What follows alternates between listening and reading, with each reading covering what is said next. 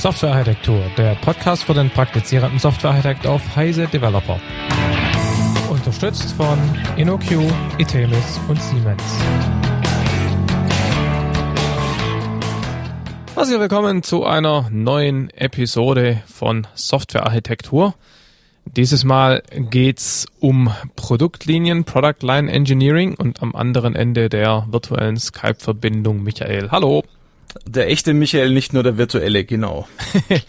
ja, Produktlinien sind ja ein Thema. Kürzlich habe ich einen Tweet gesehen äh, von einem aus den Niederlanden, den ich, den ich kenne, der sagt, oh shit, I have used the PLE word. Ähm, so sinngemäß irgendwie Produktlinien Engineering, das ist was, was ein richtiger Entwickler ja nicht in den Mund nimmt, ist ja total unagil und total uncool und total schwergewichtig und ähm, da lässt man lieber die Finger davon. Ja, ähm, wie sehen wir das? Ich sehe das äh, nicht so, weil den Projekten, die ich jetzt kennengelernt habe, die haben sich durchaus gut mit Produktlinien-Engineering verheiraten lassen. Also ich bin da jetzt eher der Meinung, für gewisse, sage ich mal, Problemstellungen, da ist es eigentlich genau das Richtige. Aber es ist schon so, dass Produktlinien-Engineering, so wie es auch vor allem klassisch gesehen wird, jetzt nicht unbedingt unmittelbar offensichtlich mit agiler, flexibler Webentwicklung zusammenpasst, oder? Das würde ich auch so sehen. Allerdings, wenn wir später mal auf das Thema genauer zu sprechen kommen, dann wird man, glaube ich, schon sehen, dass es durchaus Sinn macht, äh, vor allem mit agilen Methoden oder sagen wir mal so mit iterativ inkrementellem Vorgehen ranzugehen. Ja, ich meine, ich habe so das Gefühl, wir kommen gleich zum eigentlichen Thema, aber ich habe schon so das Gefühl, dass die Produktlinientruppe traditionell in einer Art und Weise kommuniziert und ihre Ziele darstellt, mehr so aus einer Wasserfallwelt kommend. Und es bedarf durchaus einiges an Interpretation, das dann in, sagen wir mal, eine moderne, agile Entwicklungsumgebung oder Entwicklungsprozesslandschaft einzubetten, oder? Das sehe ich auch so, weil das Problem ist ja noch viel stärker als beim normalen One-Off-Entwickeln, wo man nur eine Applikation entwickelt, dass man da noch viel größere Probleme hat, weil man ja nicht nur für ein, sondern für mehrere Produkte tätig ist. Und ja. da braucht man natürlich noch mehr einen stärkeren Prozessrahmen, also ja. so ein Korsett, denken zumindest äh, viele, habe ich den Eindruck. Ja, dann lass uns doch mal versuchen, ähm, einen Überblick zu geben, um was sich bei Produktlinien Engineering handelt, die Motivation, was soll das Ganze? Soll ich mal anfangen? Ja, fang doch mal an. Okay, im Prinzip geht's darum, jetzt nehmen wir mal an, ich habe so ein Lieblingsbeispiel, ich baue jetzt einen Webshop und zwar für mehrere Kunden. Also ich baue jetzt quasi die Infrastruktur für einen Webshop, da ist dann Amazon, das sind andere Kunden, die alle so einen Webshop haben wollen. Jetzt könnt ihr natürlich hergehen und könnte es jedes Mal von null beginnend äh, für den Kunden entsprechend anpassen und neu entwickeln. Das ist dummerweise relativ viel Aufwand, weil jede Entwicklung kostet relativ viel Zeit. Und da kommt man ja gleich auf die Idee, wieso kann ich nicht zum Beispiel hergehen und das Ganze sozusagen auf einer, sage ich mal, funda fundamentalen Basis entsprechend bauen, wo zumindest alle gleichen Features, die alle Kunden haben wollen, drin sind. Und dann kann ich durch Konfiguration oder andere Mechanismen einfach diese, sage ich mal, Geschichte so anpassen, dass ich einmal einen Webshop für Amazon bekomme, einmal einen Webshop für irgendwelche anderen Firmen. Das heißt, ich kann praktisch, ich habe eine Applikation, die ist nur halb fertig, ist also an einigen Stellen konfigurierbar oder eben entsprechend anpassbar und ich kann die quasi dann mit normalerweise hofft man wenigen Schritten zu einer kompletten Applikation ausbauen. Es geht natürlich nur, wenn die Applikationen aus einem gemeinsamen Domäne bekommen und nicht völlig divergierende Geschichten darstellen. Also wenn es genügend Gemeinsames zwischen denen gibt. Das ist aus meiner Sicht so die naive oder sagen wir mal so die, die sehr flapsige Sicht für Produktline Engineering. Aber ich bin mir sicher, dass da noch einiges hinzuzufügen. Ja, also es gibt ja, es erstmal vielleicht muss man da nochmal die Begrifflichkeiten ein bisschen refinen sozusagen. Ähm, es gibt den Begriff Produktlinie ja auch aus zwei Perspektiven. Das eine ist eine technische Perspektive, die tatsächlich sagt, ich habe hier eine Menge von Softwareprodukten oder ich will eine Menge von Softwareprodukten bauen und die haben eine Reihe gemeinsamer Eigenschaften, gemeinsamer technischer Eigenschaften, also bildlich gesprochen gemeinsamer Klassen, gemeinsamer Komponenten, gemeinsamer Module. Und dann macht es natürlich irgendwie Sinn, diese gemeinsamen Aspekte nur einmal zu entwickeln und in all diesen Produkten einzusetzen. Man nennt diesen Begriff auch Software-System-Familie, weil sie eben wie alle Familien eine ganze Menge Dinge gemeinsam haben, aber doch auch jedes Individuum anders ist in bestimmten wohldefinierten Art und Weisen. Die andere Sicht auf Produktlinien ist eine, die mehr so aus dem Product, äh, Produktmanagement rauskommt. Ähm, ich das Beispiel, was ich immer nehme, ist die IBM WebSphere Produktlinie. Ich weiß nicht, ob es die noch in dieser Form gibt, aber da gab es den klassischen WebSphere Application Server, dann gab es WebSphere Embedded, hieß das, glaube ich, das war eine OSGI-Umgebung, mhm, mhm, und dann gab es noch WebSphere MQ und das war eine Messaging-Infrastruktur. Das heißt, diese drei Produkte wurden in der Produktlinie WebSphere äh, organisiert. Das waren aber drei völlig verschiedene Dinge und ich bin mir ziemlich sicher, dass die keine Zeile Code gemeinsam mhm, hatten. Mhm. Und ich denke, was wichtig ist, äh, von vornherein einmal klarzustellen, ist, dass wir über die Produktlinien reden, die tatsächlich im Sinne der Software-Systemfamilie tatsächlich auch technische mhm. Gemeinsamkeiten haben. Genau, genau. Vielleicht ist ja. eine Frage gleich in dem Zusammenhang ähm, oder ein Punkt. Es gibt ja auch noch den Begriff der klassischen Plattform. Ja, also kennst genau. du sicher, wo unterscheidet sich jetzt die Plattform oder die Software-Plattform von einer Produktlinie? Ich würde so sehen, dass die Plattform ein Teil einer Produktlinie ist. Die Plattform ist die Menge der gemeinsam genutzten ja, Assets, auf den Begriff kommen wir später nachher noch, die quasi die gemeinsame Zielinfrastruktur oder Basis der verschiedenen Produkte darstellt. Eine Plattform, ich meine, der Begriff plattformorientierte Softwareentwicklung, den, den hat, den kennt man ja auch, ja.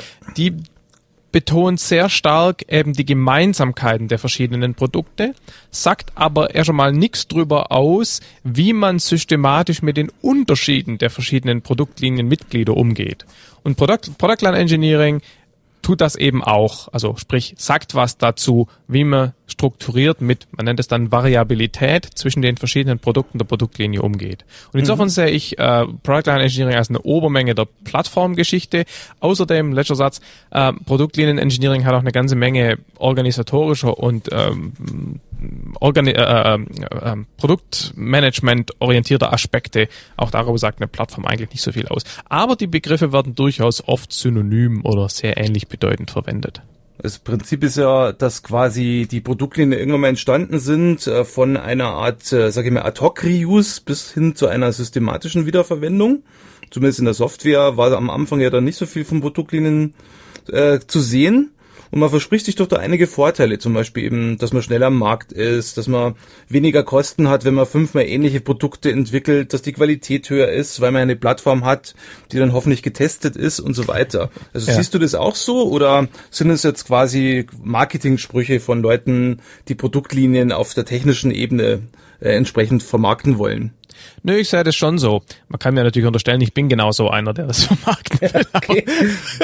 Aber ähm, der Punkt ist halt, wenn Produktlinien funktionieren, also wenn die Umgebung, wo man sie einzusetzen gedenkt, tatsächlich geeignet ist für ein Produktlinienvorgehen, dann sind sie, glaube wirklich extrem produktiv. Ähm, es ist nur nicht immer ganz einfach, das tatsächlich in der Organisation eingeführt zu kriegen. Und ich denke, da liegt die Hauptschwierigkeit. Ähm, oder anders formuliert, wir sehen äh, zum Beispiel in dieser Product Line Hall of Fame vom SEI diese ganzen erfolgreichen Produktlinien, Ansätze und wie toll das alles ist. Wir sehen natürlich nicht all die äh, Organisationen, die es versucht haben und wo es nicht klappt. Ne? Ähm, mhm. Und äh, Produktlinien haben schon eine Reihe von organisatorischen äh, Konsequenzen und ähm, bedürfen, der Michael Kircher hat mal den Begriff, hat, hat mal gesagt, ähm, Produktlinienentwicklung oder Product Engineering ist eigentlich Software Engineering done right. Ne? Also mhm, mhm, und, und das stimmt schon irgendwie. Man braucht schon eine relativ reife Entwicklungsorganisation, um das vernünftig hinzukriegen. Richtig. Also ich kann mir ja noch erinnern, also vor 20 Jahren war ja im Prinzip Komponenten der wichtigste Begriff und man hat dann immer geschwärmt von einem kommerziellen Komponentenmarkt, hat dann irgendwann aber festgestellt, für die wirklichen Geschäftslogikprobleme hat man davon nix und habe dann irgendwann gemerkt, dass man eigentlich aus anderen Industrien diese Idee des Product Line Engineering, die kommt ja nicht aus der Software, übernehmen sollte und quasi eher, wie der Jan Bosch sagt, von einer eher, sage ich mal, zufallsgetriebenen Wiederverwendung zu einer systematischen Wiederverwendung kommt. Genau, das ist eigentlich der Knackpunkt, ne? dass man die Wiederverwendung von vornherein mhm. einplant und rein designt. Richtig. Mhm. Und dass man es auch nicht nur auf der feingranularen Ebene ähm, macht, sondern wirklich versucht, äh, möglichst viele Teile einer ganzen Domäne unter Umständen, wenn es geht, muss ja jetzt keine große Domäne sein, entsprechend durch eine Produktlinie abzudecken. Ich meine, die Analogie, die mir da immer bringt, ist natürlich auch tatsächlich die die äh, das das Fließband, ja, ähm, beim Daimler, ja, oder mhm. wem auch immer, bei dir, bei BMW. wo, wo man halt sagt, okay, wir haben hier eine, eine, eine Produktlinie, wir bauen, sei es eine 5er BMW und der hat eine ganze Menge Gemeinsamkeiten, aber wie wir alle wissen, wenn man ein Auto bestellen, falls man das tatsächlich mal neu tut, ich glaube noch nie gemacht, aber äh, dann kann man bei diesen Konfiguratoren sich tatsächlich die Sonderausstattungsmerkmale zusammenklicken. Und da sieht man dann eben auch, dass zum Beispiel ich Ledersitze nur nehmen kann, wenn ich das gesamte Sportpaket hernehme oder was auch immer. Und damit habe ich sozusagen eine Möglichkeit, systematisch die Variabilität innerhalb der Produktlinie erstmal auf einer ganz abstrakten Ebene zu beschreiben. Ich als Kunde weiß nicht, was das am Band tatsächlich low-level-mäßig für Konsequenzen mhm. hat, wenn ich Ledersitze will. Ich kann es quasi zusammenklicken und dann gibt's äh, ein Magic, äh, Stückchen Magic, ja, das übersetzt quasi meine high-leveligen Vorstellungen von der Variante, die ich gerne haben möchte, in einen dafür angepassten Produktionsprozess auf der gemeinsamen mhm. Produktionsinfrastruktur, mhm. nämlich dem Band. Und das ist eigentlich so die Idee, ne? Richtig, genau. Vielleicht gehen wir einfach mal, wenn wir schon ziemlich tief drin sind, ähm, vielleicht gehen wir einfach mal auf die Begriffe oder, äh, sage ich mal, wichtigsten Zubehörteile und die wichtigsten Begriffe in dem Gebiet, damit mhm. wir es mal ein bisschen näher entsprechend erklären. Ich kann ja einfach mal anfangen mit, was ist eine Software Product Line? Jo wenn es recht ist. Also das gibt ja nicht meine Definition, sondern es gibt eine ganze zahlreiche Menge von Definitionen. Ich greife jetzt einfach mal eine heraus. Das ist von Paul Clemens und Linda Northrop. Es gibt ja auch von David Parnas und anderen entsprechende, sage ich mal, Beschreibungen. Ähm, Paul Clemens und Linda Northrop zum Beispiel sagen, dass eine Produktlinie eine Menge von softwareintensiven Systemen ist, die irgendwo eine gemeinsame verwaltete Menge von Features in sich tragen, die entsprechend die Notwendigkeiten oder, sage ich mal, die Aufgaben eines entsprechenden Marktsegments erfüllen und die eben von einer Menge von Core Assets, was das ist, kommen wir später noch drauf, in einer vorgeschriebenen Art und Weise entsprechend entwickelt werden. Das ist quasi so High-Level, Riesensprunghöhe, was eine Software Product Line ist.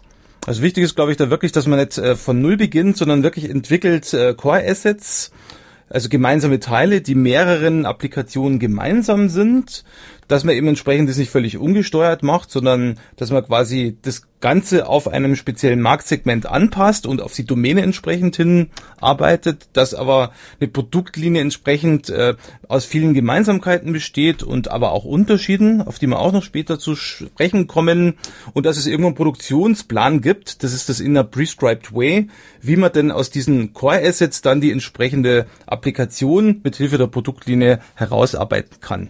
Ja, ähm, du, du hast gerade diesen Begriff Domäne nochmal erwähnt oder Marktsegment und ja. du hast vorhin auch gesagt, dass das mit dem wiederverwendbaren Komponentenmarktplatz nicht so richtig geklappt hat. Ähm, und ich finde, das ist eine wichtige Erkenntnis. Also dieses Thema Wiederverwendung oder Wiederverwendung allgemein funktioniert meiner Erfahrung nach nur, wenn man sozusagen den Scope in, innerhalb dessen man wiederverwenden will, klar abgrenzt. Und wenn man eben sagt, ich baue jetzt hier eine Produktlinie für alle Anwendungen, die ich hier so entwickle, ja, dann ist es eben so breit gefächert, dass die äh, Wahrscheinlichkeit, dass man da sinnvoll Dinge mhm. wiederverwenden kann, einfach gering ist. Und deshalb ähm, ist es extrem wichtig, dass man dieses Marktsegment, diese Domäne gut und richtig, was immer das dann genau heißt, äh, eingrenzt.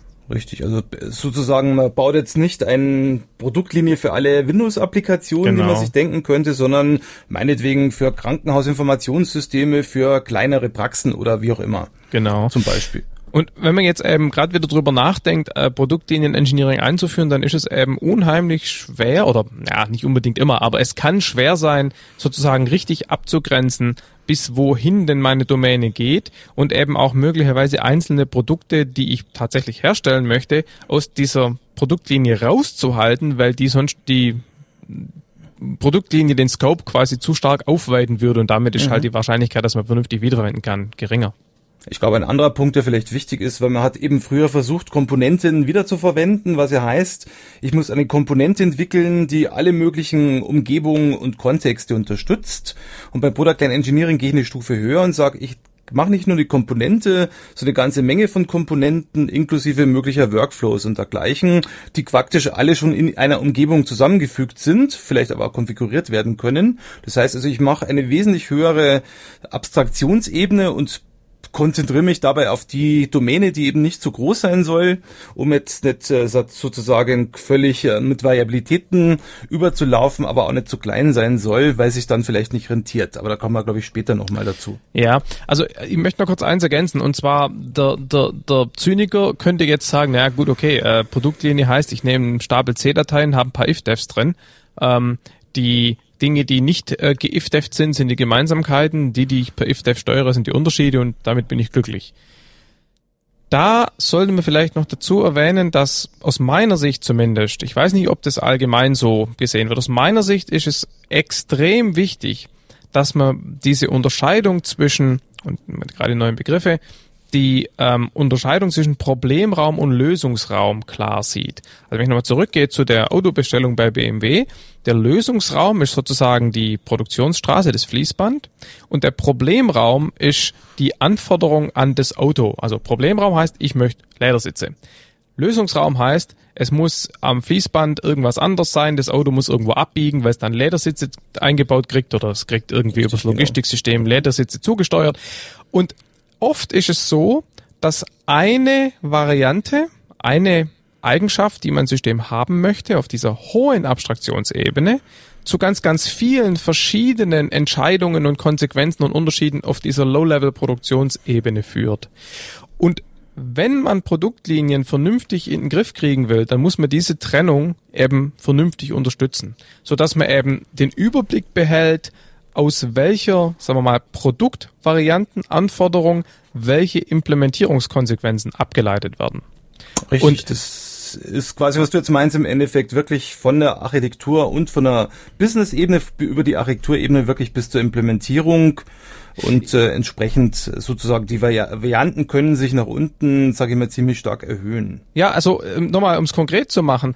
Ähm, ich war letzte Woche bei einem Kunden, da hatten wir so ein ähnliches Problem und wenn da eine Variante eines Produkts erstellt wird, dann gibt's da halt Konsequenzen im Quellcode. Es gibt Unterschiede in den Konfigurationsdateien.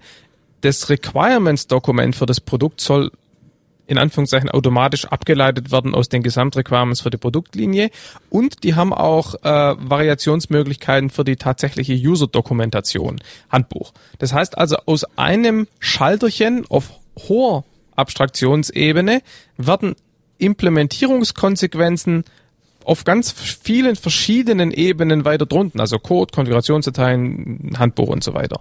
Und wenn man da diese, diesen, diesen Zusammenhang zwischen der hohen Abstraktionsebene, dem Feature und den Implementierungskonsequenzen, wenn man das nicht vernünftig tooltechnisch unterstützt, verliert man einfach furchtbar schnell den Überblick.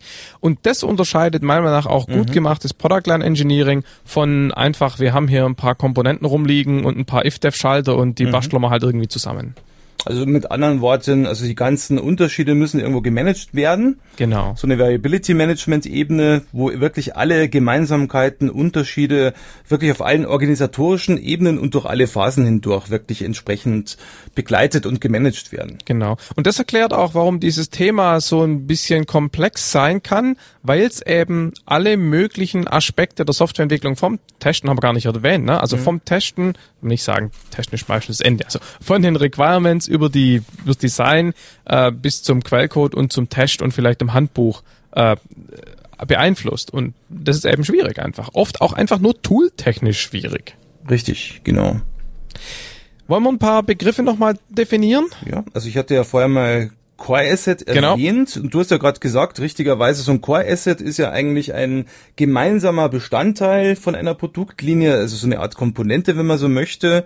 Und wie wir vorher eben gesehen haben, wie du gesagt hast, richtigerweise, das muss jetzt nicht nur Code sein, das kann genauso gut zum Beispiel ein Testplan sein oder zum Beispiel ein Dokument sein oder ein Stück Design sein oder was auch immer. Es heißt, oder Konfiguration zum Beispiel. Ja. Das heißt, ein Core Asset, äh, Core Assets bilden ja die Plattform der Produktlinie, also den gemeinsamen Satz aller Core Assets, die zumindest für die meisten Produkte aus der Produktlinie interessant sind. Und das können eben ganz unterschiedliche Artefakte sein. Ja, ich unterscheide übrigens nochmal zwischen Core Asset und Plattform. Core Assets sind nämlich auch Dinge, aus meiner Sicht, die zur Herstellung dieser Produkte eingesetzt werden. Also zum Beispiel ein Code-Generator wäre ein mhm. Core mhm. Asset, ist aber nicht Teil der Plattform, weil es im resultierenden Produkt nachher nicht drinsteckt. Genau. Mhm. Wir haben den Begriff Feature schon ein paar Mal erwähnt. Willst du da was dazu sagen? Ich fange mal an. Also ein Feature im Gegensatz zu einigen, sag ich mal, äh, Projekten, wo ich drin war, ist nicht etwas aus dem Lösungsraum, sondern ist eher aus dem Problemraum. Das ist quasi eine Eigenschaft beziehungsweise eine gewünschte Eigenschaft, eine Charakteristik, in einem Produkt, in einer Produktlinie, die man da drin haben möchte. Es kann also irgendwo ein Requirement sein aus der funktionalen Ecke, das kann aber auch genauso gut sein, zum Beispiel ähm, irgendeine nicht funktionale Eigenschaft, die soll eben aber aus der Benutzer Ebene, also nicht aus der Entwicklerebene, sondern aus der Benutzerebene der entsprechenden Produktlinienapplikation verständlich sein. Das ist also quasi, was möchte ich als Kunde sehen? Zum Beispiel, wie du vorher gesagt hast, beim Auto bestellen, Ledersitze ja oder nein und, und andere, alle möglichen anderen Entscheidungen. Das wären Features. Feature wäre aber nicht, dass ich irgendwo in der Produktionsstraße an Stelle 17 irgendwo das Auto weiter umlenken muss, um die Ledersitze einzubauen. Mhm, okay. Ähm, und entscheidend ist eben auch, dass zwischen diesen Features dann üblicherweise Abhängigkeiten existieren können. Also wie gesagt, Ledersitze genau, gibt's genau. nur, wenn man das Sportpaket kauft. Richtig. Und ähm, diese Abhängigkeiten zwischen den Features will man eben auch beschreiben, so dass wenn man dann ein Produkt zusammen konfiguriert, eben ungültige Produkte aufgrund dieser Constraints zwischen den Features okay. gar nicht erst erlaubt werden. Kannst du noch was erklären zu dem Thema Commonality Variability Analyse in diesem Zusammenhang? Ja, gleich. Lass mich, lass mich da noch kurz was dazu sagen. Okay. Ähm, es gibt da nämlich einen interessanten Formalismus, der inzwischen doch relativ weit bekannt ist. Ich gehe mal davon aus, dass den viele von euch Hörern jetzt dann inzwischen doch auch schon kennen. Das sind eben genau diese Feature-Modelle. Das ist ein Modellierungsformalismus, wo man eben genau diese Features mehr oder weniger in den Baum anordnet und dann zwischen den Features Constraints definiert, um genau diesen sozusagen zu definieren, welche Konfigurationskombinationen überhaupt gültig sind. Dafür gibt's auch Werkzeuge, oder? Die man dafür verwenden kann. Dafür gibt's Werkzeuge, allerdings nicht so furchtbar viele. Ähm, leider. Ähm, es gibt ein kommerzielles Werkzeug, der Pure Variance von Pure Systems. Mhm. Es gibt eine daraus extrahierte Open Source Variante, die zumindest mal das Metamodell für Feature-Modelle standardisiert und öffentlich macht. Das lebt bei Eclipse, das nennt sich das Eclipse Feature Model Project. Und da gibt es natürlich 100.000 akademische Beispiele, mhm. aber es ist jetzt nur nicht so, dass jedes zweite Modellierungswerkzeug Feature-Modellierung unterstützt, leider. Okay. Mhm. Wobei die OMG gerade unterwegs ist, da was zu standardisieren. Ähm, ja, Commonality Variability Analysis ist einfach der Vorgang, ähm, wo man eben äh, versucht festzustellen, welche Eigenschaften oder welche, ja, sowohl logischen Eigenschaften, also Features, als auch welche Implementierungsbestandteile dann meine verschiedenen Produkte der Produktlinie oder der zukünftigen Produktlinie, welche die, die gemeinsam und welche die unterschiedlich haben. Und da gibt's eigentlich so zwei klassische Herangehensweisen. Das eine ist Top-Down, also wenn ich auf der grünen Wiese eine neue Produktlinie entwickle, überlege ich mir einfach, welche Varianten, Variabilität soll da drin stecken, welche gemeinsamen Aspekte, Komponenten und Eigenschaften sollen die Produkte haben und welche unterschiedlichen. Mhm. In aller Regel beginnt man die Produktlinie aber bottom-up. Also man hat schon einen Stapel Code, von existierenden Produkten, die mehr oder weniger unabhängig voneinander gemacht wurden, also noch ohne diesen Product Line Gedanke und will jetzt sozusagen innerhalb von dem Quelltext erstmal technisch analysieren, welche Gemeinsamkeiten haben mhm. die denn und welche Unterschiede haben die, um dann zur Bottom-up quasi die Variabilität in der Implementierung meiner Produktlinie zu identifizieren. Ich glaube, das ist auch von der Architektur her das eigentliche Vorgehen, denn bei der Architektur, ich kann ja nur was variieren, was schon da ist. Ich kann ja nicht nichts variieren. Also im Prinzip brauche ich schon, ob ich jetzt das Wissen, ob ich zum Beispiel irgendeine Komponente variieren will. Zum Beispiel dieser Button ist einmal grün, einmal rot, um ein Trivialbeispiel zu nehmen. Oder zum Beispiel, ich habe eine Version meines Produkts für, sage ich mal, große Firmen, die highly scalable ist, dafür aber mehr kostet und eine Version für das normale Büro. Sagen und Sie nicht Version eine, sag ich mal, eine Variante. Applikation oder Variante für ja, weil, ein normales Büro. Ja, das ist vielleicht noch ein guter Punkt. Genau. Was ist jetzt Version und Variante genau. im, um, um, im Umfeld von PLE? Guter Punkt. Genau. Also Version ist eben eine Änderung über die Zeit. Also heute versus morgen. Die mhm. Version hat sich geändert, das heißt, sie hat weiterentwickelt. Und ähm, Variante ist eben sozusagen orthogonal dazu. Also mit anderen Worten, ich kann von meinem Produkt drei Varianten haben, um bei deinem Beispiel zu bleiben, die Office-Variante und die Mega Enterprise-Variante. Und von jeder dieser beiden Varianten kann es über die Zeit verschiedene Versionen geben. Und deshalb ist es eben auch furchtbar wichtig, dass man Varianten nicht mit Versionsmanagement-Tools macht. Man kennt sozusagen das Anti-Pattern, wo man sagt, ja, wir machen halt für jedes, für jede Produktvariante machen wir halt einen Branch, ja.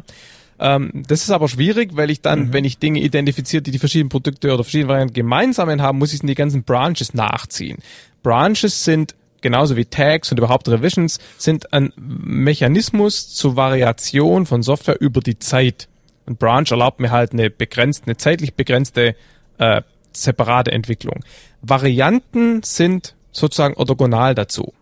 Und ähm, deshalb habe ich da gerade eingehakt. Das ist schon richtig und ähm, wichtig, glaube ich, an der Stelle ist ja auch, äh, dass man wirklich äh, das versteht, weil viele denken, sie könnten dann irgendwelche Configuration Management Tools verwenden und einfach trivial diese Begriffe abbilden, was aber dann, wie du ja sagst, nicht funktioniert, weil es da eben orthogonale, sage ich mal, Problemstellung gibt. Ja. Genau. Vielleicht ein anderes Thema, was, was man auch immer wieder hört, wenn man von Produktlinien hört, ist im, das Thema zum einen Domain Engineering und Application Engineering. Ja.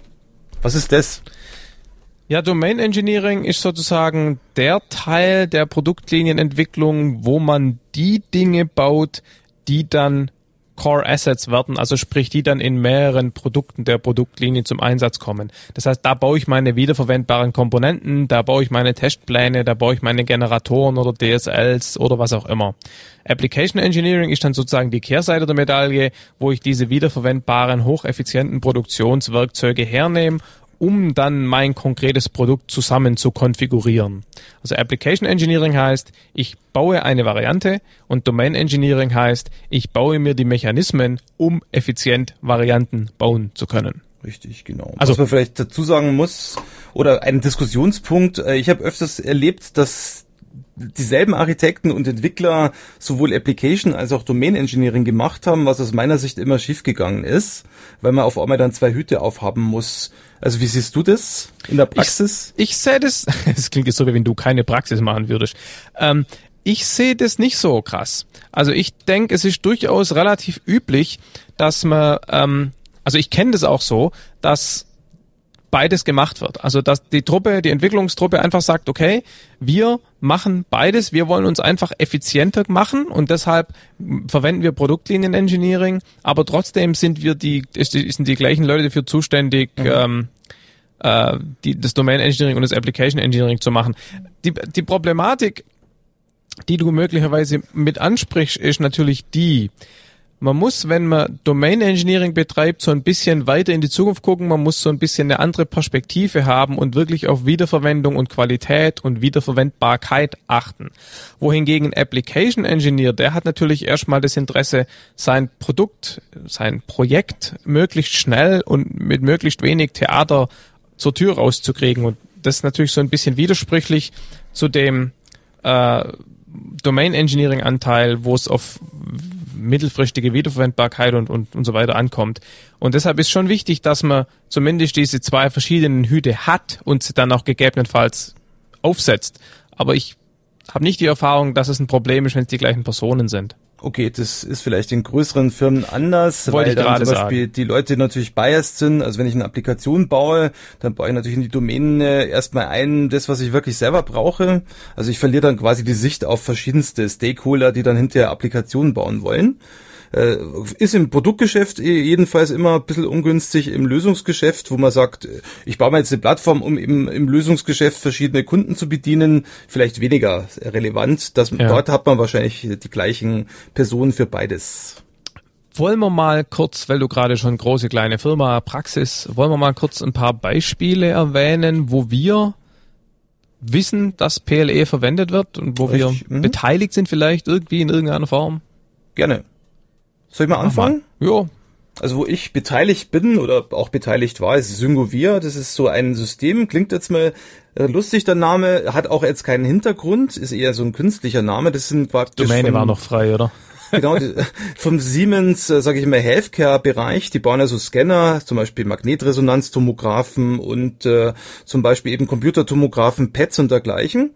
Und die hatten früher alle, alle unterschiedliche UIs, unterschiedliche Kommunikationsbibliotheken und haben irgendwann gesehen, es ist eigentlich äh, ziemlich, äh, sage ich mal, aufwendig, immer diese verschiedenen Dinge zu pflegen und haben vor ungefähr 15 bis 20 Jahren dann begonnen, äh, wirklich in die Richtung Produktlinie zu gehen. Und daraus ist eben Syngo entstanden. Das ist quasi eine Framework, eine Plattform, eine Produktlinie, die man verwendet, um zum Beispiel so Bilder einzulesen, zu, äh, zu äh, entsprechend begutachten, irgendwelche Findings einzufügen, dann vielleicht einen Arztbrief zu schreiben, wo Ärzte dann wirklich äh, ihre Findings oder ihre Diagnose hinschreiben. Das Ganze wird dann in irgendwelchen Archivsystemen gespeichert. Und für all diese Dinge, die ja überall bei all diesen verschiedenen Systemen vorkommen, hat man dann irgendwann eine Produktlinie erstellt, so dass zum Beispiel eine CT-Organisation oder eine MR, Magnetresonanz-Organisation, quasi als gemeinsame Basis auf die Produktlinie zugreifen kann und daraus ihre Produkte entsprechend ableiten bzw. konfigurieren kann. Heutzutage gibt es dann Syngovir, was die Nachfolge davon ist, geht eher in die Richtung .NET, macht aber im Endeffekt das Gleiche und äh, unterstützt sogar identische Workflows zum Beispiel. Wie, wie viele Produkte sind denn Teil dieser Produktlinie? Ganz grob.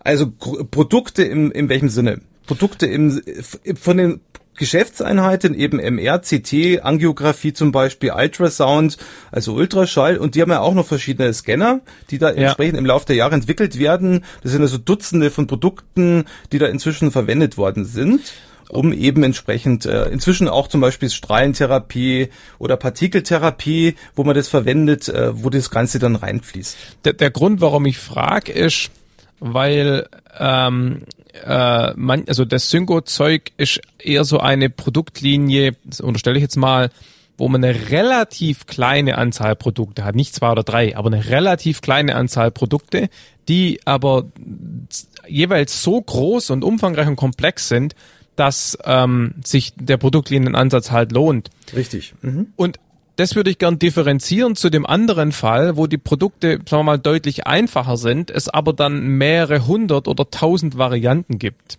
Also Produkte gibt. Mhm, ich glaube, ähm, das hast du sicher ein Beispiel parat. Ja, ich weiß gerade nicht so genau, ähm, wie konkret ich da öffentlich darüber reden darf, aber ich sag mal, ähm, ich hatte in den letzten Wochen und Monaten mit Kunden zu tun, die bauen Messgeräte und Sensorik. Ja, die Messgeräte mhm. müssen alle irgendwie mit einem PC oder sonst was kommunizieren. Da gibt es verschiedene Kommunikationsprotokolle. Ähm, es gibt verschiedene Auswertungssoftware, die dann mit den äh, Geräten irgendwie reden muss. Ein anderer Kunde, mit dem ich zu tun hatte, die äh, haben mit Mikrofonen unter anderem zu tun und Audiotechnik. Wieder ein anderer Kunde baut Haushaltsgeräte und ähm, da ist es tatsächlich so, dass gerade in dieser Haushaltsgeräte-Ecke wirklich mehrere hundert bis tausend verschiedenen Produkte im Rahmen der Produktlinie existieren. Die haben dann alle, also verschiedenes Design, verschiedene Brands, verschiedene Anzahl von, äh, ich will jetzt ja nicht so konkret drauf eingehen, aber verschiedene Eigenschaften eben und die, alle diese Firmen, mit denen ich zu tun hatte da an der Stelle, sind gerade alle dabei, in der ein oder anderen Form dieses Thema Produktlinien Engineering systematischer anzugehen. Weil ich meine, die mega Anzahl Produkte haben sie schon. Ja. Sie gehen mhm. damit halt nur nicht immer so systematisch um, wie wir es jetzt aus, aus der PLE-Perspektive vielleicht sehen würden. Und in dem Zusammenhang hatte ich da in letzter Zeit zu tun. Das ist ganz spannend. Mhm. Also das kann ich nur bestätigen, gerade jetzt im Sensorikbereich äh, oder in diesem Bereich, wo du sagst, mit Geräten und Messtechnik und dergleichen ist es durchaus üblich, weil man dann ja. normalerweise, sage ich mal, viele gewachsene Plattformen oder Systeme hatte und jetzt quasi jetzt wirklich das sich vereinheitlichen will, um entsprechend besser, produktiver und, und schneller äh, zu sein am Markt. Und, und das ist auch ganz spannend, ne? da stellt man da mal so die Frage, sag mal, ähm, könnte man das hier nicht irgendwie standardisieren? Also wir hatten halt die konkrete Debatte, kann man nicht eine DSL bauen, mit der man einen bestimmten Aspekt des Systems beschreibt und dann drückt man auf den Knopf und dann fällt die Implementierung raus, weil die ist ja doch irgendwie in jedem der Produkte gleich. Und da war die Antwort so, ja, die ist äh, nicht gleich, die ist in jedem Produkt eigentlich anders. Also ich sag mal, ja, und warum ist die anders? Muss die tatsächlich in jedem Produkt anders sein? Oder ist die tatsächlich einfach nur deshalb anders, weil man sie in der Vergangenheit, Vergangenheit halt unkoordiniert entwickelt hat und deshalb einfach jeder Entwickler, sagen wir mal bös, mehr oder weniger gemacht hat, was er will? Und das ist schon mal eine schwierige Frage. Oder die Antwort ist schwierig, weil natürlich auch niemand sozusagen zugeben will, dass es da, sagen wir mal, einen gewissen Wildwuchs gab. Ähm, und es ist gar nicht so einfach, dann rauszufinden, ob die Unterschiede tatsächlich nötig sind oder mhm. ob man, wenn man sagt, okay, wir, wir standardisieren das jetzt, ob man nicht sagen könnte, nö, in zukünftigen Produkten machen wir diesen Aspekt des Systems in allen Produkten gleich. Und die Tatsache, dass es bisher unterschiedlich war, ist nur sozusagen Zufall. Es gibt allerdings auch das Gegenteil. Also ich kenne aus der Industrie so Ansätze, man möchte alle Logistik-Applikationen, die es gibt, vereinen, in quasi eine Produktlinie gießen, eine Plattform dafür herstellen. Und das hat man versucht und hat dann irgendwann mal gemerkt, es sind zwar alle diese Applikationen irgendwie involviert, irgendwelche Güter von A nach B zu nehmen oder äh, zu laden oder zu entladen, aber man hat irgendwann mal gemerkt, dass äh, doch irgendwie Airport-Logistik und Paketlogistik ja. und, Gepäck, äh, und Gepäcklogistik und Verteilungslogistik doch völlig unterschiedlich sind und im Endeffekt werden die Gemeinsamkeiten in einer Mini-Plattform gelegen, die eher Mittelwehr ja. gemacht hätte. Also ja, auch genau. das gibt's. Ich meine, das ist überhaupt ein guter Punkt. Ähm, weil du gerade den Begriff Middleware äh, erwähnst, das ist natürlich eine low-hanging fruit, ne, dass man einfach sagt, wir hup, ähm, dass wir mal sagen, wir, wir standardisieren die technische Infrastruktur. Ne? Also sprich, viele Produktlinien zeichnen sich eben auch dadurch aus, dass sie auf der gemeinsamen technischen äh, Infrastrukturplattform aufsetzen genau, und eigentlich genau. fachlich gar nichts gemeinsam haben. Mhm. Ja. Ähm, Wie geht man jetzt vor? Also jetzt haben wir ja relativ viel dazu besprochen. Was ist denn Produktline Engineering? Was gibt's für Beispiele? Ähm, kennst du, aber wie geht man wirklich vor, wenn man jetzt eine Produktlinie baut? Also was ist jetzt wirklich das Vorgehen? Also welche Schritte sind notwendig? Das werden wir sicher nicht ins letzte Detail besprechen können. Vielleicht gelingt, gelingt uns auch irgendeinen Product Engineering äh, Experten aus der Industrie zu gewinnen. Wir haben ja da schon an Christa gedacht zum Beispiel. Ja, ja einfach auch jemand, der das schon gemacht hat oder der vielleicht als Architekt von der Produktlinie zuständig ist, derzeit Richtig. auch vielleicht. Das wäre vielleicht in einer anderen Folge dann äh, zu machen, aber grob können wir, glaube ich, schon mal das Vorgehen besprechen. Also wie würdest du entsprechend sagen, was ist, sind jetzt notwendige Vorarbeiten, was wird's im Domain Engineering machen, was wir beim Application Engineering machen, dass wir das einfach mal ein bisschen schrittweise klären? Also ich habe ja vorhin schon erwähnt, dass es die zwei Fälle gibt, ne? sozusagen Greenfield versus wir haben schon Berge von Code. Richtig. Mhm. Und in diesem Fall, wo man schon Berge von Code hat, wird man natürlich einfach durch technische Mittel, also Diff oder sonst irgendwas, einfach gucken, was, was haben wir denn, wo liegen denn die Gemeinsamkeiten? Wo liegen gewollte Unterschiede und wo liegen zufällige Unterschiede? Das mit dem zufällig hatte ich gerade erwähnt, dass es Unterschiede gibt, die eigentlich gar keine sein müssten. Mhm. Und das versucht man dann mal aufzuschreiben, zu klassifizieren und einfach mal den Ist-Zustand aufzunehmen. Und natürlich ist das dann sozusagen eine Variabilitätsanalyse auf niedriger Abstraktionsebene, also sprich auf Abstraktionsebene der Implementierung. Mhm. Und daraus muss man dann sozusagen die, die nutzerrelevanten, higher-leveligen Features raus, ja, interpretieren, abstrahieren. Mhm. Also sprich, die fünf, die folgenden fünf if-devs sind alle eine Konsequenz der Tatsache, dass der Benutzer gewählt hat, Performance optimiert versus Größen optimiert mhm. beispielsweise. Ähm, Im anderen Fall, wenn man sozusagen auf der grünen Wiese beginnt, dann ist meiner Meinung nach die, eine der schwierigsten Schritte tatsächlich die zu identifizieren, wo beginnt meine Domain und wo hört sie auf. Mhm. Also für welche Menge an Produkten möchte ich die Produktlinie definieren. Und ja, in beiden Fällen muss ich dann eben zum einen dieses, ich sage es mal, Feature-Modell, also das Variabilitätsmodell mhm. auf Ebene der Nutzer, der Fachdomäne beschreiben und zum anderen mir dann eben überlegen, wie, wie stellt sich das dann nach unten hin auf die Implementierungsebene dar. Mhm. Also ich glaube, ein Vorteil ist, äh, wenn man zum Beispiel jetzt gerade in der Phase, wo man diese Analyse macht, was ist jetzt meine Domäne, im Optimalfall sogar mit einer Domänensprache rauskommt. Das haben wir ja schon mal besprochen. Ja. Ähm, muss jetzt keine DSL sein, sondern kann wirklich nur ein Verständnis sein, welche Entitäten gibt's da, wie hängen die zusammen, wie interagieren die. Aber dass man zumindest mal ein Verständnis hat, was ist denn überhaupt die Domäne? Wo ja. grenzt sie sich zum Beispiel ab? Aus was besteht sie? Und auch dann überlegt, welche Produkte wollen wir überhaupt bauen und wie würden sich die denn in dieser Domäne widerspiegeln, damit man auch diese Commonalities und Variabilities herausfindet. Ja, das spielt natürlich dann auch oft das Produktmanagement eine Rolle, ne? Die erstmal sagen sollten oder sagen müssen oder hoffentlich wissen oder irgendwie rauskriegen sollten, welche Varianten, welche Produkte sich unsere Kundschaft überhaupt interessiert.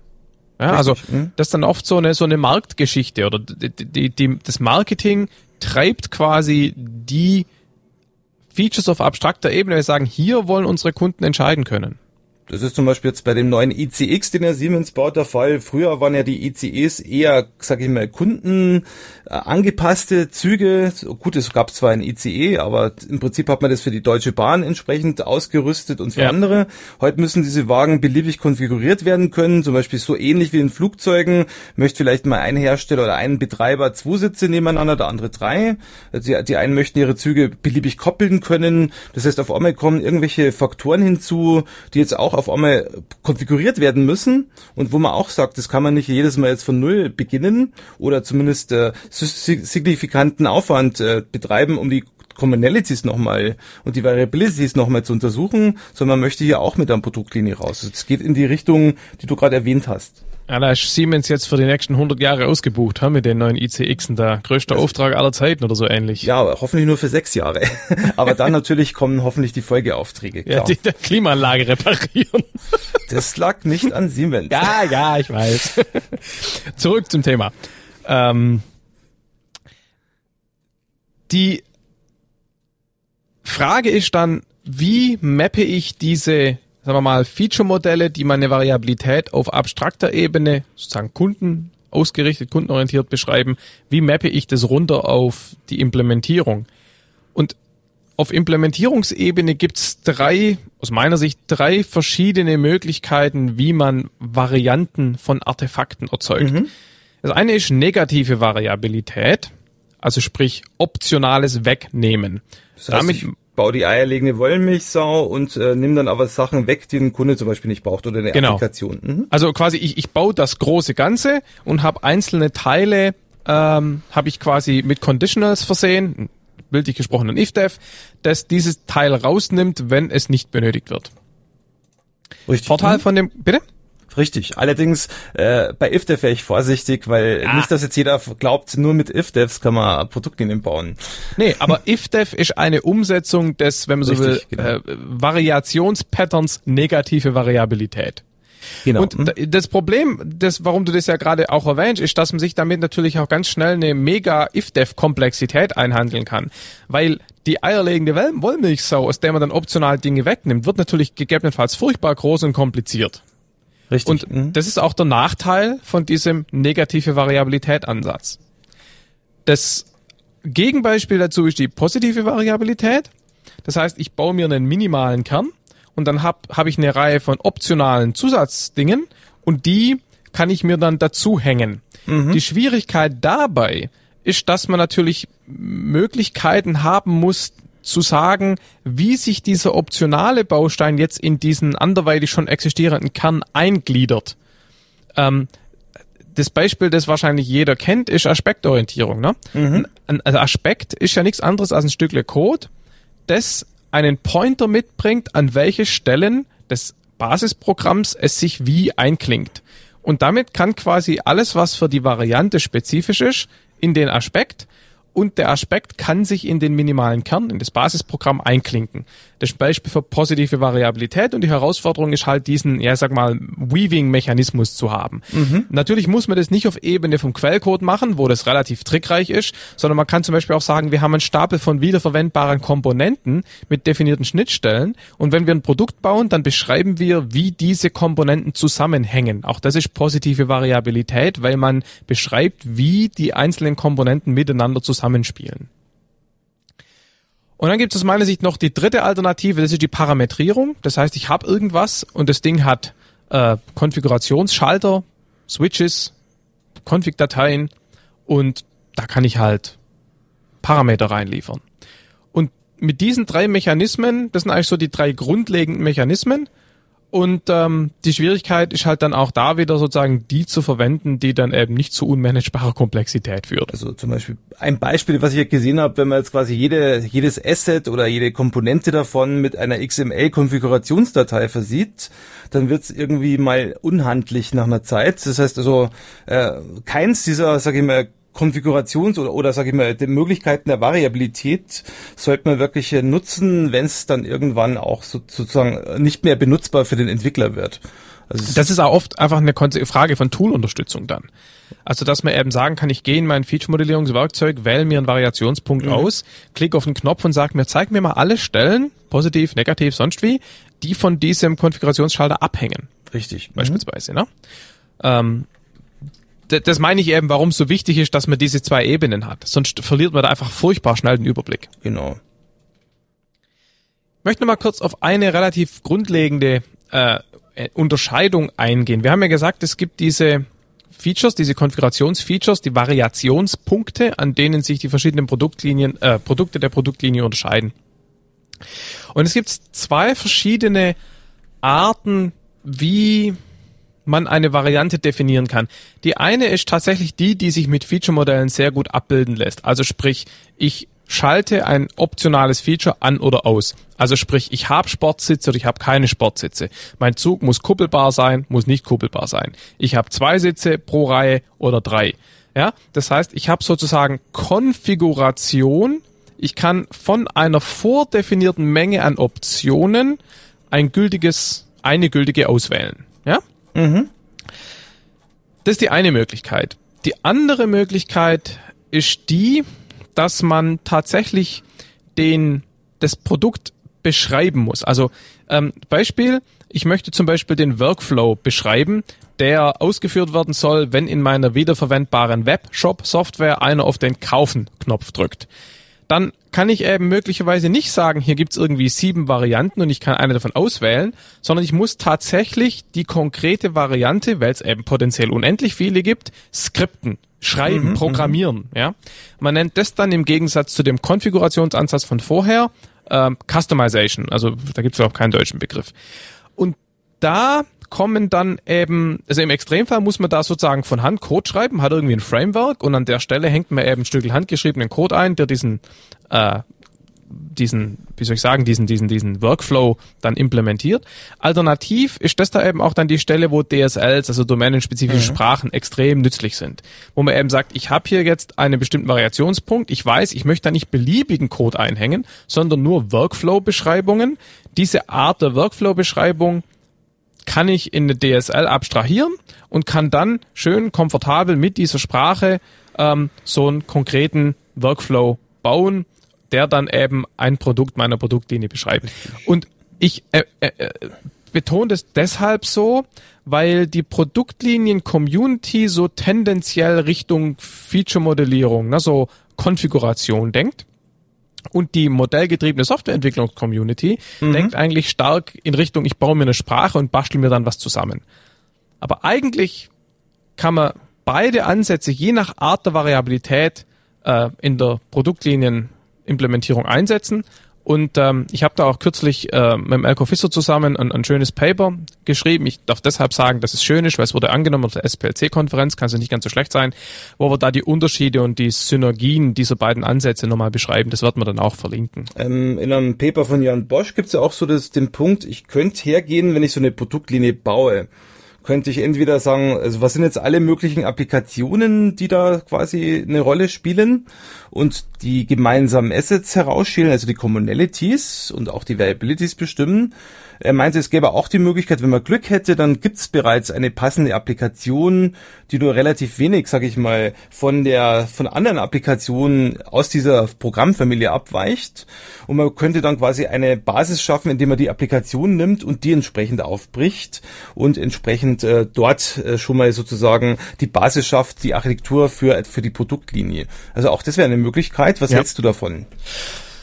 Äh, hm, ja, also prinzipiell, äh, das Problem ist halt einfach immer, wenn man bereits eine Menge von Artefakten hat, die halt mehr oder weniger durcheinander und unstrukturiert sind, da im Nachhinein Struktur reinzubringen, ist einfach schwierig.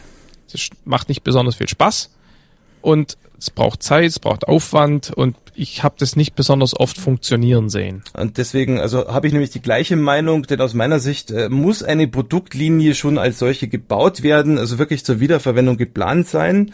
Man kann nicht einfach sozusagen irgendeine Applikation nehmen, die man gerade hat, die aber jetzt im Prinzip nicht auf Reuse äh, ausgerichtet ist, äh, weil man dann dafür natürlich riesige Reengineering oder Refactoring äh, auf, äh, Aufwände hätte, um das wirklich so zu refactoren, dass ich die entsprechenden ja. Konfigurationsschnittstellen oder andere Möglichkeiten der Variabilität äh, vorhersehen könnte. Man da kommt wieder dieser Spruch von Michael rein, ne? Software Engineering done right. Weil wenn diese Applikation, über die wir da reden, schon schön komponentenorientiert gebaut ist und man dann sagen kann, hier von diesen 20 Komponenten, aus denen die Anwendung besteht, kann ich elf in meine Plattform mit reinnehmen und drei davon brauche ich als in, in vielen Produkten und dann baue ich nochmal einen Stapel von zehn weiteren, die ich mir optional dazu nehmen kann, dann ist das schon ein guter Startpunkt. Richtig. Ja?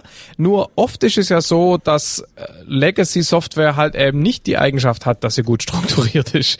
Und dann wird's halt echt anstrengend. Ich meine, es gibt ja auch die Möglichkeit, wirklich so ein fachliches Domänenmodell aufzustellen für die Domäne. Wenn man das in einer Applikationsentwicklung einigermaßen sauber macht, kriegt man dort unter Umständen auch Viabilitätspunkte schon im Domänenmodell raus ja. und kann, kann dann zumindest das als Basis benutzen, zum Beispiel. Ich meine, dass, dass es immer ein guter Startpunkt ist, wenn man als Firma schon, ich sag mal, äh, 37 verschiedene Mikrofone gebaut hat oder 5000 verschiedene äh, Röntgengeräte, dann, dann hat man natürlich zumindest schon mal ein Gefühl dafür, was die typische Variabilität in der Domäne ist. Man hat es ja schon tausendmal gebaut, von Hand zwar, aber immerhin. Also das genau. ist schon, schon mhm. eine valide Möglichkeit, Erfahrung in der Domäne zu sammeln. Richtig. Mhm. Übrigens hat Produktlinien Engineering auch einen ganz großen Nachteil. Ähm, und zwar der, dass wenn ich mal meine Produktlinie gebaut habe, und es kommen Requirements rein, die nicht im Rahmen der Produktlinie abhandelbar sind, dann hat man natürlich die Tendenz zu sagen, äh, der ist ein komischer Kunde, ähm, das wollen wir nicht, weil weil da müssen wir jetzt alles von Hand schreiben, das passt nicht in unsere Produktlinie. Ne? Also man, man zieht sich in gewisser Weise natürlich auch ein Korsett an. Und solange die Anforderungen und die Produktwünsche im Rahmen dieses Korsetts bleiben, ist man unheimlich produktiv und kann unheimlich schnell neue Produkte bauen. Sobald es natürlich dann außerhalb des Korsetts geht, muss man überlegen, ob man die Produktlinie erweitert, ob man sagt, nee, lieber Kunde, das kannst du bei uns nicht kaufen, weil wir können nur die Dinge verkaufen, die wir tatsächlich mit der Produktlinie erzeugen können, oder ob man sagt, man zieht eine zweite parallele Produktlinie hoch oder, oder wie auch immer. Also das ist gibt, eine ganz spannende Sache. Es gibt allerdings auch eine, sage ich mal, schlechte Lösung für das Ganze, habe ich schon gesehen, da hat man eine Produktlinie gebaut, ich glaube, das war ein Massenspektrometer, und äh, hat dann quasi die Produktlinie so gebaut, immer wenn ein neuer Kundenwunsch dazu kam, wurde der einfach hinzugefügt in die Plattform. Ja. Das heißt, du hast dann irgendwelche Menüs aufgemacht, da waren dann 100 Menüpunkte ungelogen, die, da waren halt 20 ausgegraut, weil das waren für die verschiedenen anderen Kunden. Es war oh, also relativ, das, das war usable, Usability war eben gegen Null tendierend und natürlich war die Lösung entsprechend Kraut und Rüben, würde ich mal sagen. Das heißt, so sollte man auch nicht vorgehen. Ja. Ähm, lass uns mal wieder einen Blick auf unseren Plan hier werfen und ähm, mal so generell Richtung der Challenges gucken, oder? Also was was ja. sind die Schwierigkeiten? Also ein Challenge, mal anfangen? Ein Challenge, den ich kenne von unseren Testern, ist zum Beispiel, dass du ja, wenn du eine Produktlinie baust, hast du eine Plattform aus Core Assets und ähm, die, die hat natürlich keine End-to-End-Szenarios, weil die Applikation, die wird ja erstmal auf Basis dieser Plattform gebaut. Äh, es gibt verschiedene Applikationen, die dich, dich davon ableiten will oder konfigurieren will. Und äh, alle haben vielleicht unterschiedliche Workflows, wenn möglich, oder haben eben unterschiedliche Funktionalitäten. Wie teste ich das Ganze? Also wo sind meine End-to-End-Szenarien, wo ich wirklich sagen kann, hier teste ich, ob das Ganze wirklich funktioniert. Ein naiver Ansatz wäre natürlich alle möglichen Möglichkeiten, wie man überhaupt die Produktlinie jemals instanzieren könnte, einfach nehmen und alles mal durchtesten. Das führt aber zu kombinatorischer Explosion. Ja, genau. Das heißt, da ist es wirklich viele. wichtig, aus dem Feature-Modell wirklich äh, zu errechnen oder äh, aus, auszuleiten, was sind jetzt wirklich sinnvolle Konfigurationen, die wirklich auftreten, damit man dort vielleicht äh, testen kann oder wirklich eine echte Applikation nehmen, die auf Basis dieser Produktlinie funktioniert und auf dieser Ebene auch die Plattform und die Produktlinie mittesten. Das, das zeigt auch, warum es so wichtig ist, auf dieser hohen Abstraktionsebene ähm, zwischen den Features Constraints anzugeben. Weil angenommen, ich habe irgendwie äh, 100 Schalter die ich haben kann oder nicht. Ja, dann sind es 2 hoch 100 Kombinationsmöglichkeiten und damit 2 hoch 100 Produkte. Das ist genau diese kombinatorische Explosion, da brauchst du nicht probieren, alle zu testen. Wenn man jetzt aber sozusagen zwischen den einzelnen Konfigurationsfeatures Constraints eingibt und sagt, von diesen äh, 2 hoch 100 Konfigurationen sind tatsächlich nur 335 sinnvoll und erlaubt, mhm. dann muss ich nur noch 335 testen. Das ist immer noch so viel. Aber, aber es ist immerhin ja. mal nicht mehr unmöglich. Richtig. Ich meine, anderer Punkt, äh, der bei den Produktlinienentwicklern auftritt, ist natürlich, gibt's ja auch Firmen die, äh, oder Entwicklungsorganisationen sagen, gut, jetzt machen wir eine Produktlinie draus. Wir haben bis jetzt aber zwar keine gehabt, aber wir machen ab, ab morgen machen wir jetzt PLE. Ähm, warum funktioniert das nicht? Wenn man es nur auf Entwicklungsbasis, ja, das war eine Frage an dich. ähm, ja, aus verschiedenen Gründen. Also der Hauptgrund, den, den ich sehe oder der mir immer wieder über den Weg läuft, ist, dass ähm, wenn man produktlinienmäßig arbeitet, dieses Domain Engineering, wo man die wiederverwendbaren Dinge baut, natürlich potenziell allen Pro Projekten zum, äh, zum, zum, zum Vorteil gelangen. Das ist natürlich gut. Aber man muss natürlich diese Aufwände im Rahmen des Domain Engineerings auch irgendwo verbuchen. Das heißt, man braucht irgendwo organisatorisch einen Rahmen, wo man Aufwände leisten kann, die mehreren Projekten zugutekommen. Und natürlich wird keiner der Einzelprojektleiter bereit sein, diese Aufwände in seinem Projekt zu vergraben, weil dann ist er das Projekt, was am längsten dauert und die, die anderen haben noch einen Vorteil davon, dass er jetzt quasi gelost hat. Ja. Und insofern muss man einfach gucken, dass man die Dinge, die tatsächlich der gesamten Produktlinie äh, zugutekommen, auch irgendwie so organisiert kriegt, dass es Incentives gibt, schönes englisches Buzzword, ähm, dass irgendwelche Leute dann auch tatsächlich die Aufwände spendieren. Mhm. Und das kann dadurch passieren, dass man eine separate äh, Truppe hat, die halt die, die das Domain Engineering macht und die Core Assets entwickelt und jedes Projekt sozusagen in Anführungszeichen Steuern zahlen muss an diese zentrale Einheit. Oder man sagt, ähm, diese zentralen Assets werden im Rahmen von Anwendungsprojekten entwickelt und wenn ein Projekt es tut, dann bekommt es eben zusätzlichen Aufwand erlaubt. Ja, es wird mhm. Quasi nicht angekreidet. Und das ist verdammt schwierig in Organisationen, sowas reinzubauen, wenn die das bisher, bisher nicht hatten. Ja? Also mit anderen Worten, ich muss wirklich auch die Organisation unter Umständen ändern, vielleicht eine Domänentruppe in eine Application-Truppe oder Applikationsprojekte. Ich brauche einen anderen Prozess unter Umständen. Wir haben ja vorher gesagt, Wasserfallprozess ist ja unter Umständen hier oft gefragt. So würde ähm, ich es nicht sehen. Äh, würde ich sagen, hier ist Wasserfall gefragt. Ja, aber, aber ich, ich will jetzt ja nur provokativ so, fragen. Okay.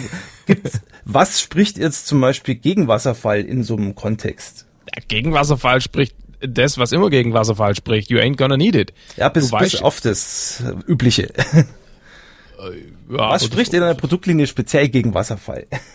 Weiß ich nicht. Also mach einen Vorschlag. Also ich finde es schon schlimm genug, was immer gegen Wasserfall spricht oder was, was? Na, ich glaube, weil ein Produktlinien natürlich ein wesentlich höheres Risiko in sich birgt, weil es ja nicht nur okay. für eine, sondern für mehrere Applikationen mhm. dienen soll. Aus dem Grund ist schon allein ein agiler Prozess, der dann recht frühe Risikomitigierung erlaubt, zum Beispiel auch auf der technischen Ebene, aber auch auf der ich sage ich mal, Requirement-Ebene auf jeden Fall sinnvoll. Also wenn ich wirklich äh, sozusagen anfange, eine Produktlinie zu bauen, da noch keine Erfahrung habe, da würde ich mir auf keinen Fall irgendeinen Prozessvorgehen äh, aussuchen, wo ich erst, sage ich mal, zehn Tage vor, vor Projektende dieser Produktlinienentwicklung feststelle, das war es eben nicht. Also da brauche ich wirklich äh, funktionierende Prototypen, also funktionierende produktreife Prototypen in, sage ich mal, Iterationen damit ich zum Beispiel auch wieder mit dem Produktmanagement reden kann, ob es in die entsprechende Richtung geht. Also damit ich halt wirklich diese Vorteile der agilen Kommunikation, äh, auch den ganzen Toolset, Continuous Integration und dergleichen wirklich nutzen kann,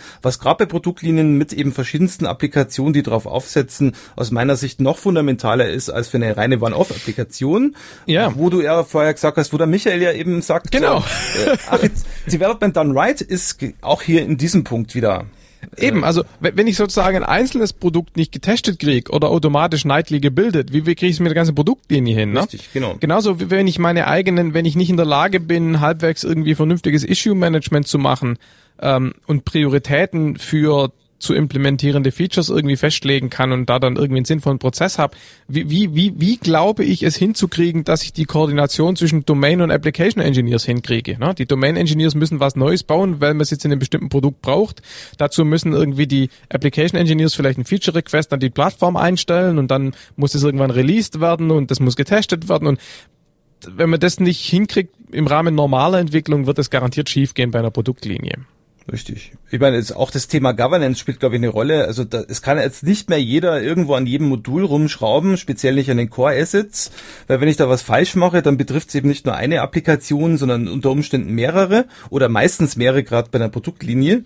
Also das heißt, das habe ich bei Handyentwicklung gesehen, wo wirklich äh, eine Plattform entwickelt wurde. Jeder durfte da in den Source Code reingreifen, C-Assembly äh, ändern, wie er wollte oder kopieren, Copy-Paste, Wiederverwendung. Und das hat dazu geführt, dass jedes neue Release oder ne, jede neue Version entsprechend lang gedauert hat und man eben diesen Time to Market gar nicht mehr nutzen konnte, ja. weil es eben völlig ungesteuert war an der Stelle.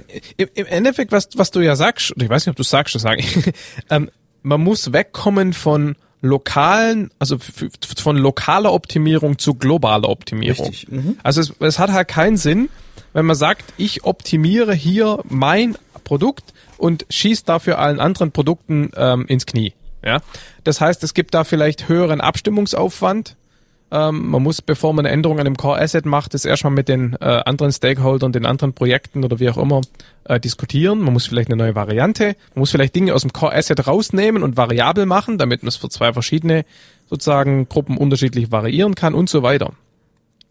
Grundsätzlich, weil hier gerade du von Governance und Architecture Governance geredet hast, ähm, man muss natürlich auch bereit sein, das ist auch wieder dieses lokale, globale Optimieren, zu sagen, okay, für mich ist das Ding hier vielleicht zehn Prozent mehr Aufwand, wenn ich so mache.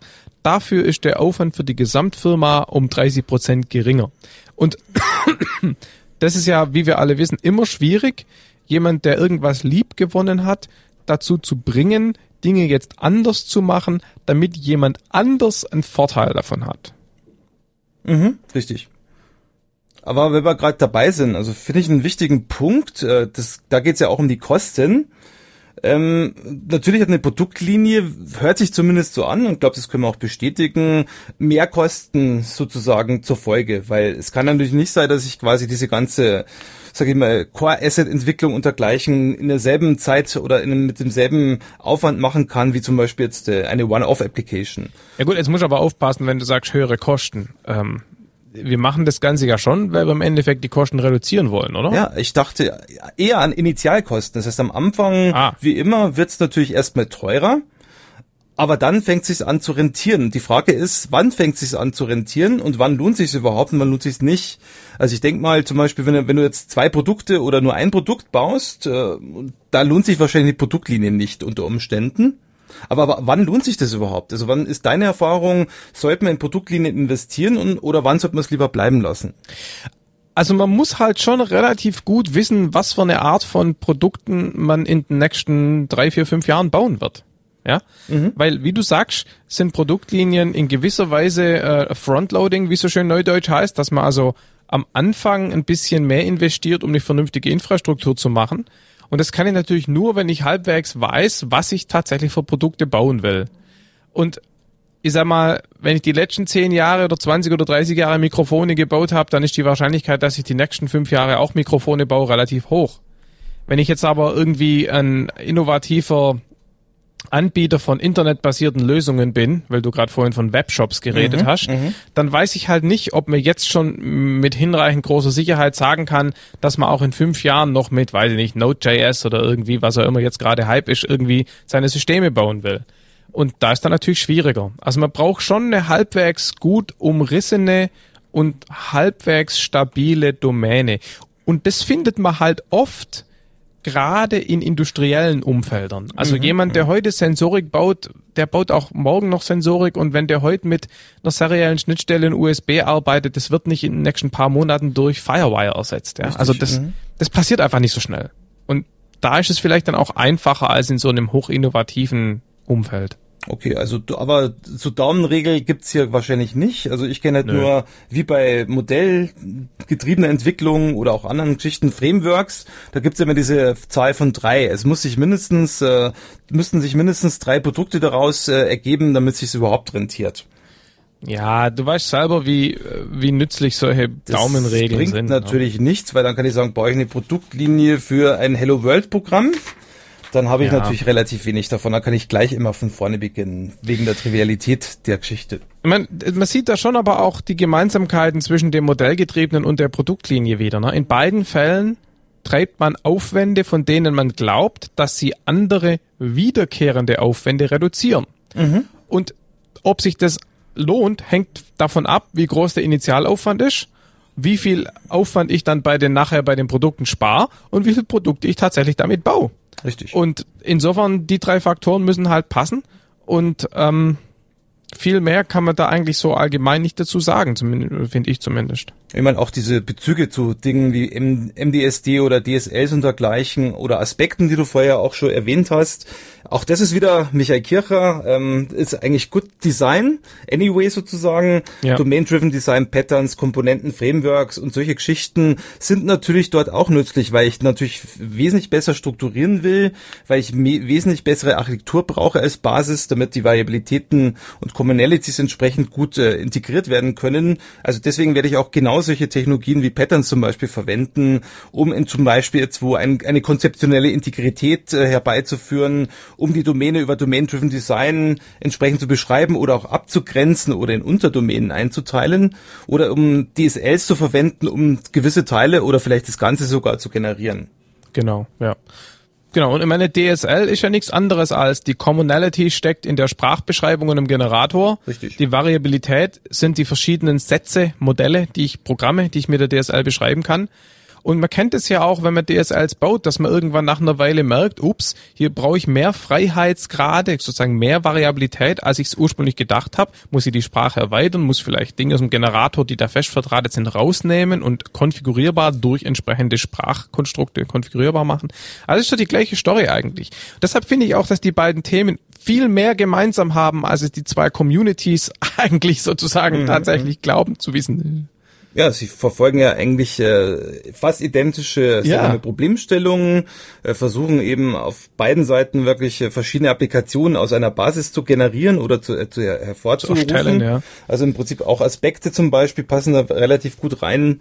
Also gerade diese Geschichten sind eigentlich relativ gut verwandt. Und irgendwann ja. hat, glaube ich, äh, Ralph Johnson auch mal gesagt, äh, Frameworks, das war ja damals äh, so ein bisschen die Vorstufe von Produktlinien, wäre nichts anderes als Komponenten und Patterns und äh, weiß nicht mehr, was er noch dazu gefügt hatte, aber das waren im Prinzip so die äh, Dinge, die da eine Rolle spielen. Das hängt ja alles zusammen und du weißt ja auch, wenn, wenn du jetzt irgendwie zu einem Kunde gehst und die haben irgendwie ein Framework, und du sagst ihnen, oh, was macht denn ihr da? Ihr müsst Produktlinien-Engineering machen. Das ist ja albern. Ich meine, ähm, im Endeffekt will man einfach trennen zwischen Dingen, die man wiederverwendet und Dingen, die man im Rahmen dessen anpassen kann. Und die Frage ist einfach, was sind die besten Formalismen und Abstraktions- und Umsetzungsmöglichkeiten? Mhm. Und das ist ein Kontinuum. Und deshalb, was, was Produktlinien-Engineering halt dazu tut, ist, den ganzen organisatorischen und prozessmäßigen Rahmen zu bieten für diese ganzen verschiedenen Technologien, mhm. Patterns, Komponenten, Frameworks, DSLs. Ja? Genau. Mhm. Da sagen diese Technologien nämlich üblicherweise nicht viel dazu.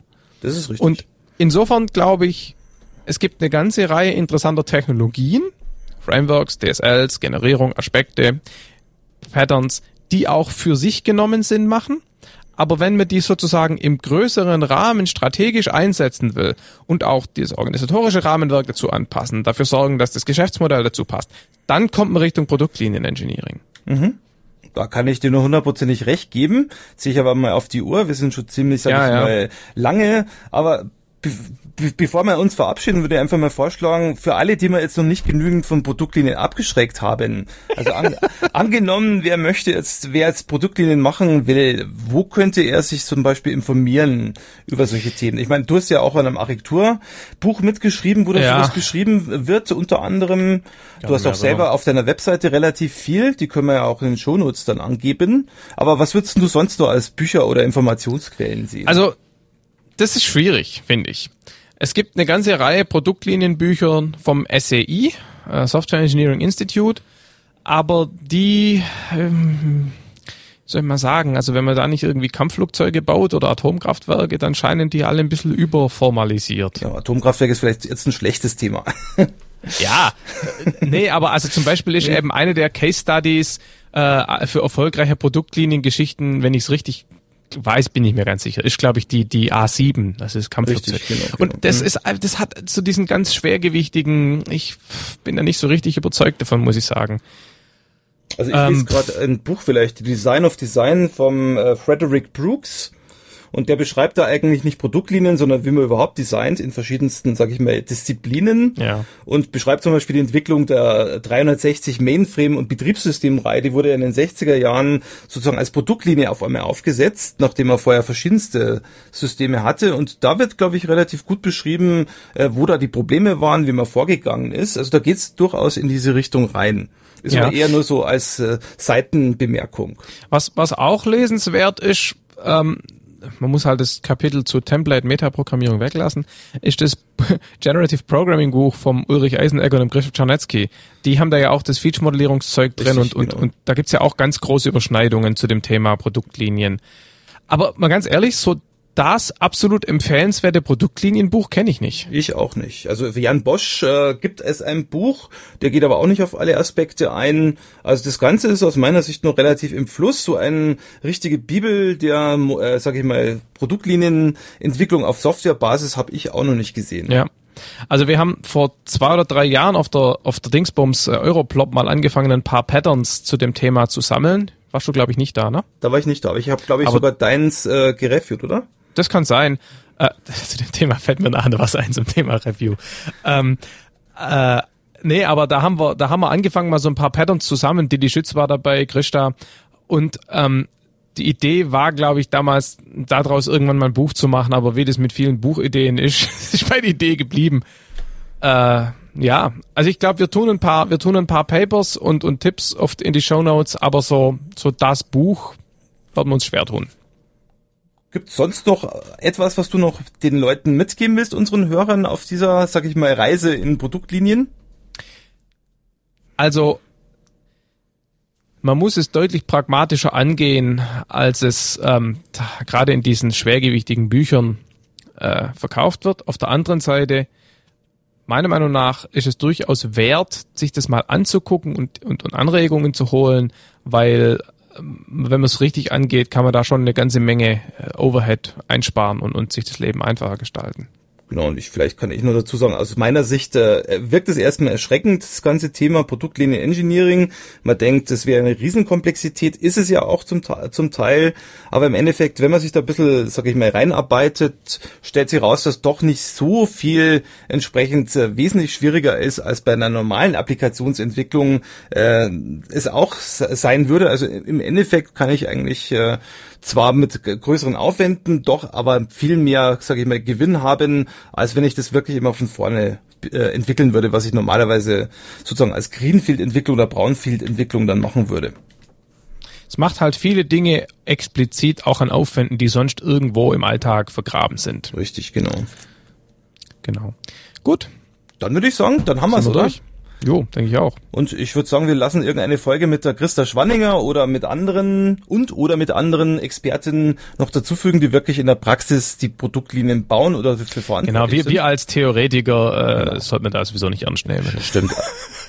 da hätte ich jetzt was zu sagen, weil ich bin jetzt gerade im Augenblick an zwei Produktlinien beteiligt, aber egal. Aber Christa ist mit egal. Sicherheit, da gibt's andere, die schon wesentlich mehr Erfahrung haben. Ganz genau. genau. Also zumindest könnt ihr auch interessante Stories erzählen. Richtig, genau. Gut, also also dann tschüss. Und tschüss.